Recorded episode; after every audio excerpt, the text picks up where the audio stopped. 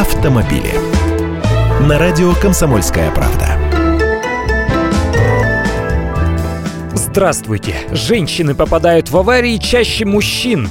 Происшествий с участием водителей прекрасного пола фиксируется на 28% больше, чем с мужчинами. Как вам новость? Мужики, чую, руки потирают с ухмылкой, а девушки меня сейчас заклеймят. Но нет, я буду говорить беспристрастно. Опираясь на данные статистики, даже источник для достоверности укажу. Пусть на них все шишки летят. Это компания Альфа-страхование, которая провела исследование, проанализировав данные об авариях с застрахованными у них машинами за 2015-2016 годы, пришла к таким выводам. Естественно, абсолютное количество ДТП, совершенных водителями мужчинами, больше, потому что мужиков за рулем больше. Но по соотношению количества застрахованных водителей каждого пола и числа происшествий с их участием, водители женщины опережают мужчин.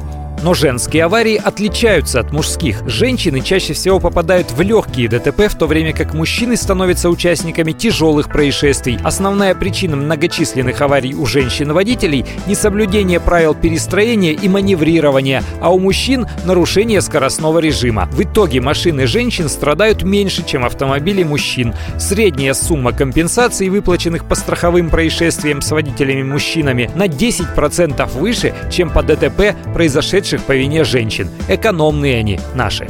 Я Андрей Гречанников, ты эксперт «Комсомольской правды». С удовольствием общаюсь с вами в программе «Дави на газ» ежедневно по будням в 13.00 по московскому времени. Автомобили.